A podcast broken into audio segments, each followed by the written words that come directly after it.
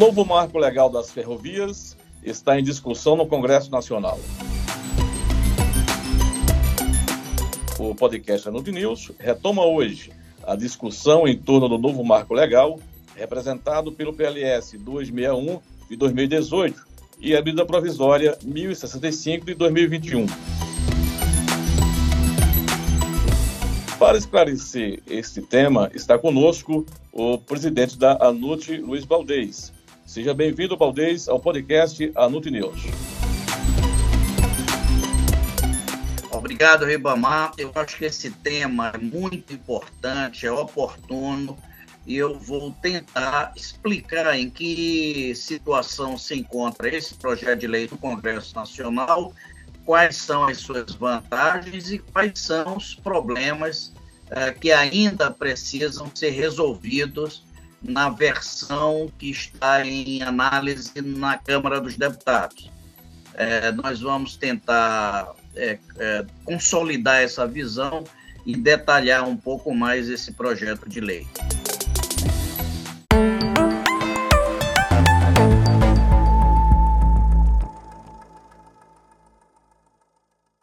Baldez, já começando o podcast Anos News, já lhe pergunto, a ANUT tem acompanhado o debate no Congresso Nacional sobre a aprovação do novo marco legal das ferrovias, que tem por objetivo atrair investimentos privados para o setor.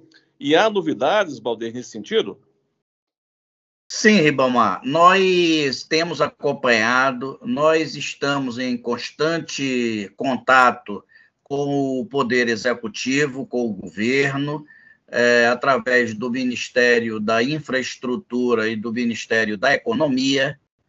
Temos é, tido inúmeras reuniões com várias entidades é, que representam a indústria brasileira, como a CNI, a CNA da Agricultura, é, temos tido com o Instituto Pensar Agropecuário, o IPA, que também é, defende os interesses do agronegócio, nós temos participado e temos colocado a nossa visão é, sobre esse projeto de lei o mérito dele é de abrir a possibilidade de novos investimentos, de, de integração da malha, é de abrir a possibilidade de competição uh, interna na malha, porque isso hoje não existe.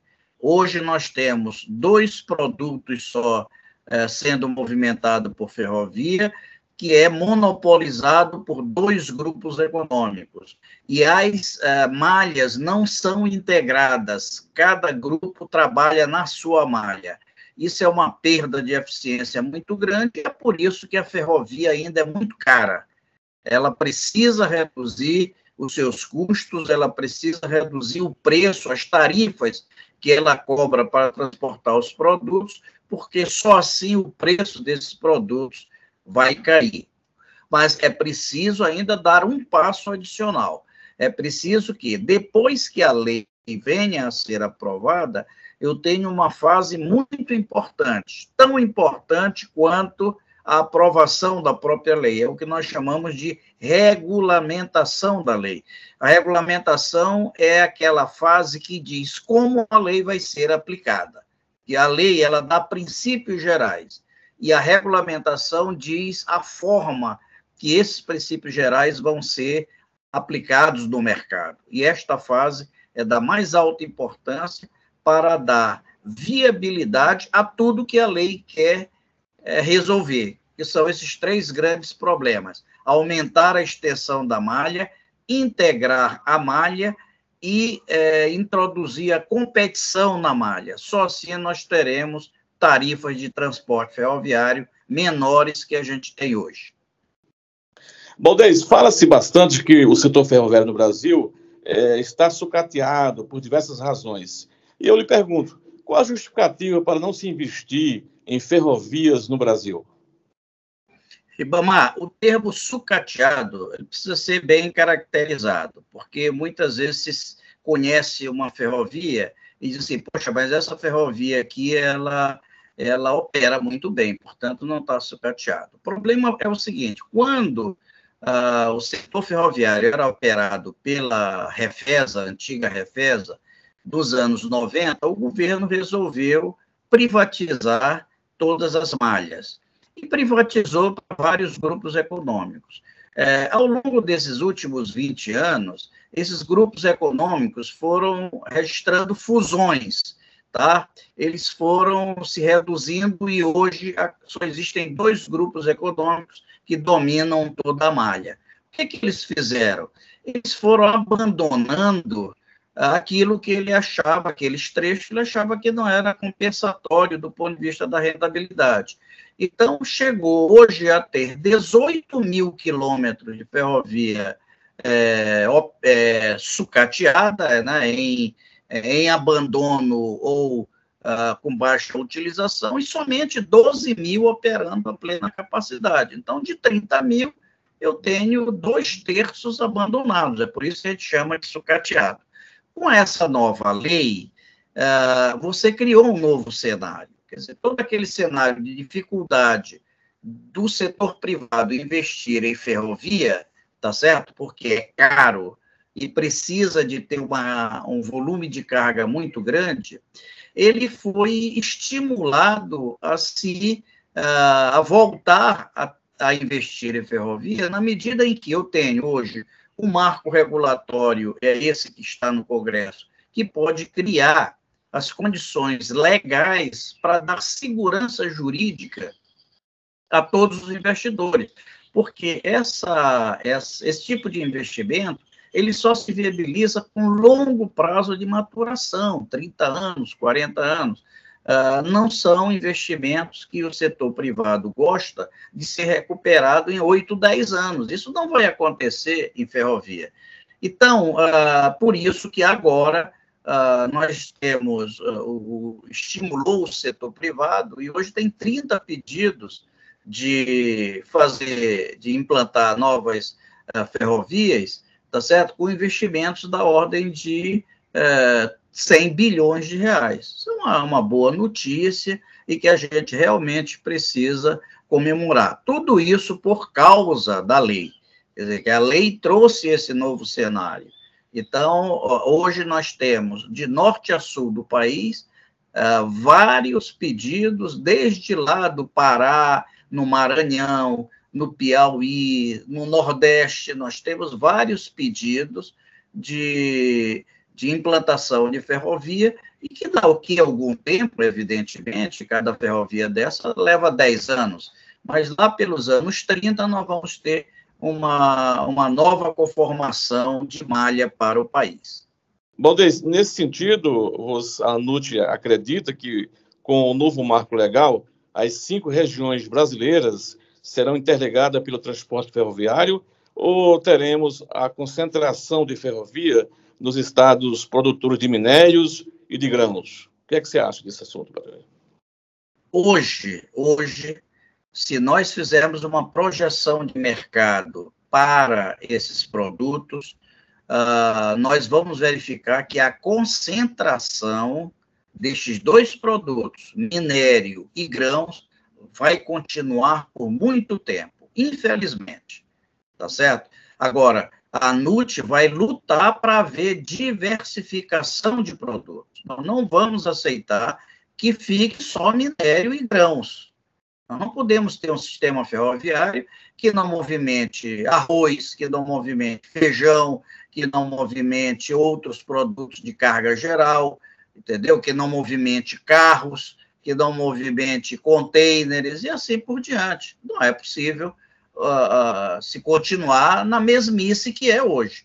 Então, se a gente imaginou lá nos anos 90 que a privatização seria ótima para o Brasil, nós hoje dizemos, não, a expansão da malha será ótima para o Brasil. Mas se continuar nesse mesmo uh, sistema de ter dois grandes grupos e dois produtos, não vai mudar absolutamente nada. É por isso que eu falei no início de que a segunda fase, depois da aprovação da lei, é crucial para mudar o cenário. É? A lei está dizendo assim: olha, esta lei é para integrar a malha, dois, aumentar a malha, e três, introduzir a competição na malha para reduzir tarifa, como que eu vou fazer isso? É através da regulação. A regulação que vai dizer a forma que isso vai ocorrer no mercado. E se não tiver uma boa regulação, a, a lei vai ser letra morta. Nós vamos continuar da mesma forma que é, nós estamos vivendo hoje. Então, uh, eu acho que em cinco anos nós vamos ter um cenário muito claro sobre isso, tá? Porque agora, 2022, uh, a lei deve, já deve estar aprovada, nós vamos observar o tipo de projeto que vai ser implementado, que vai ser implantado, e o tipo de produto. E aí vai nos dar a primeira visão. A segunda visão, que é a integração da malha, nas cinco regiões do país, nós temos pedidos de implantação de novas ferrovias.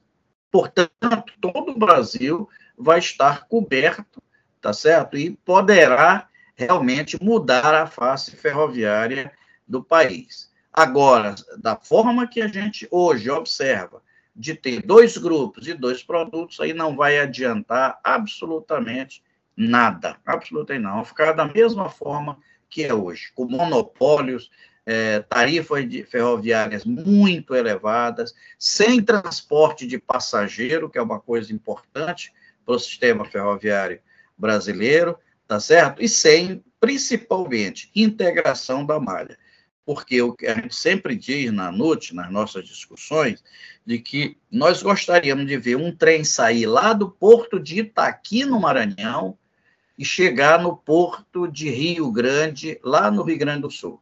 Ele vindo, passando pela ferrovia de Carajás, descendo, pegando a malha paulista, a, é, que vai até o Porto de Santos, depois pegando a Malha Sul, que vai até o Porto do Rio Grande, tudo isso integrado, sem precisar parar, sem precisar nada, só operando normalmente. O dia que isso ocorrer, aí sim é, nós podemos dizer a lei alcançou o seu objetivo. Então, a lei é boa, a lei é, define os princípios que nós defendemos, mas se a regulação não for adequada, não vai ocorrer absolutamente nada para os usuários e para a sociedade brasileira. Baldez, muito obrigado pelos seus esclarecimentos em relação à questão das ferrovias e aquele abraço, hein? Aquele abraço a todos os ouvintes. Eu continuo à disposição para esclarecer algum ponto e ficamos à disposição é, de receber sugestões, críticas e novos temas para nós conversarmos aqui é, no podcast à noite. Obrigado.